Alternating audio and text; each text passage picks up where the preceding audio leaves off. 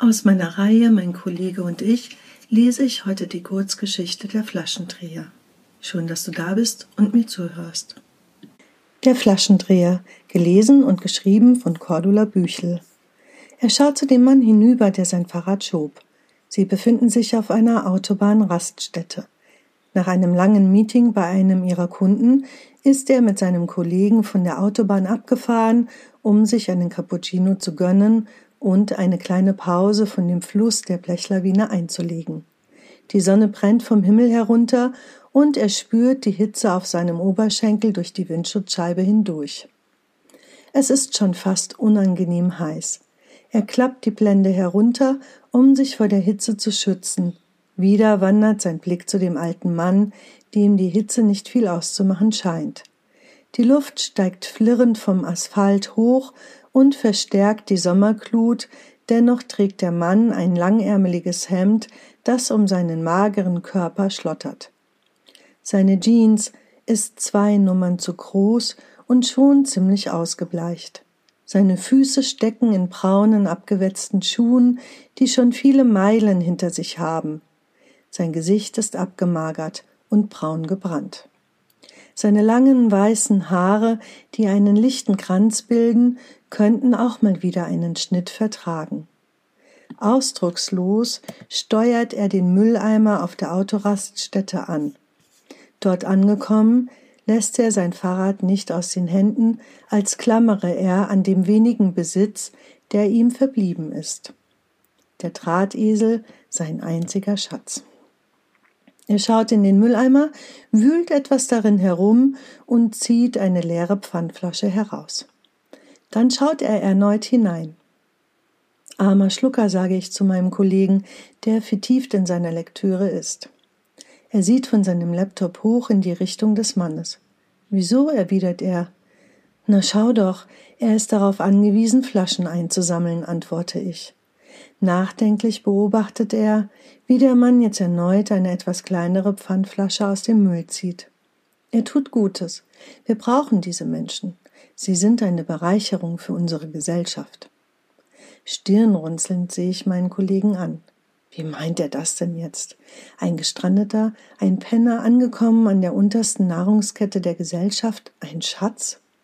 Ich bleibe stumm, noch verhangen in meinen eigenen Gedanken, die jetzt so gar nicht zu dieser Antwort passen wollen. Habe ich nicht die letzten Jahre oder gelinde gesagt, all meine Lebensjahre eine andere Haltung zu diesem Thema aus meinem Umfeld erfahren? So oft gibt es diesen Anblick ja nicht. Wobei, wenn ich recht überlege, immer häufiger, seit die Zeiten schwierig geworden sind. Und wenn ich ehrlich bin, habe ich mir diese Einstellung auch zu eigen gemacht. Beim Anblick dieses Bildes kommen bei mir die Worte arm, obdachlos, Säufer hoch. Lauter Schlagworte, die nicht unbedingt passen mussten. Ich bleibe weiter stumm. Der Kollege, der sich wieder in seine Lektüre vertieft hat, blickt jetzt auf und sieht mich direkt an. Betrachte es doch einmal von einer anderen Warte. Dieser Mensch tut etwas Gutes für dich, mich, die Menschheit, die Umwelt, die Natur. Er übernimmt eine Aufgabe, die eigentlich dem ursprünglichen Besitzer dieser Flasche zugestanden hätte. Er trennt wertvolle Ressourcen vom Rest des Mülls und führt sie in den ihnen zugedachten Kreislauf zurück. Ja, der Mann mag arm sein und sich damit vielleicht sein tägliches Brot ermöglichen. Doch der Mensch, der genug Geld hatte, um sich in dieser überteuerten Raststätte ein Getränk zu kaufen, hat keine Wertschätzung für sein Leben und hat dieses wertvolle Gut einfach achtlos in den Müll geworfen.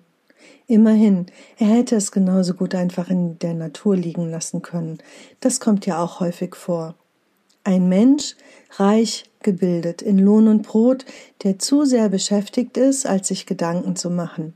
Dieses wertgeschätzte Mitglied unserer Gesellschaft, im Rang höher angesehen als dieser Mann hier, kümmert sich nicht um die Basis, die ihm ein schönes Leben ermöglicht. Er nimmt und presst alles aus dem ihm zustehenden aus und hinterlässt eine Spur des achtlosen Chaos zurück. Der Kollege schaut auf seinen Kaffeebecher, der noch unangetastet in der Zwischenkonsole steht, um zum Trinken etwas abzukühlen, nimmt ihn in die Hand und steigt aus.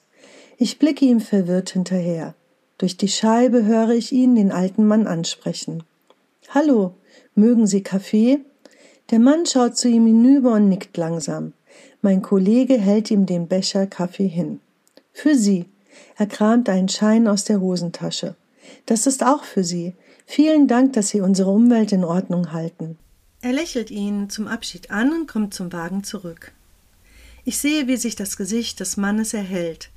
Mein Kollege steigt ein, schaut auf die Uhr und fordert mich auf, weiterzufahren.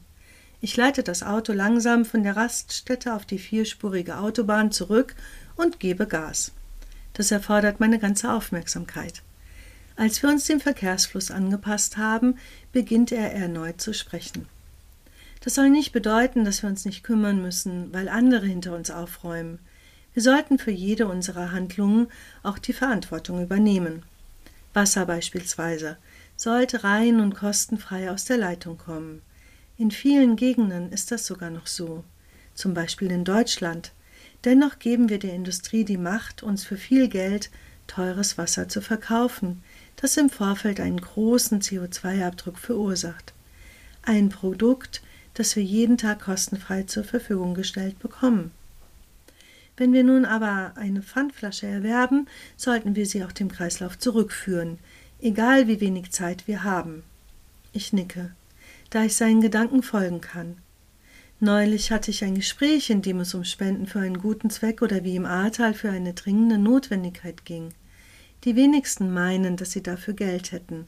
Dabei ist es so einfach. Wenn er jeden Tag eine Pfandflasche kauft und nicht wieder einlöst, verliert er 25 Cent mal 30 mal 12. Er hätte jährlich 90 Euro zur Verfügung, um sie einem guten Zweck zukommen zu lassen, für den er selber keine Zeit zur Umsetzung hat. Wenn sich alle Menschen zusammentun würden, die Pfandflaschen wegwerfen, könnten sie Menschen am Rande der Gesellschaft sogar dafür bezahlen, Pfandflaschen einzusammeln und die Natur reinzuhalten. Verdutzt schaut mich mein Kollege an. Wie recht du hast, das wäre doch einmal ein ganz, ganz neuer Weg. Ja, vielen Dank, dass du zugehört hast. Hat mich gefreut. Ähm, ja, wenn du magst, schau doch auch auf meiner Homepage mal vorbei, büchelchen.de oder hör dir meinen nächsten Beitrag an. Ich freue mich auf dich. Bis dahin, tschüss.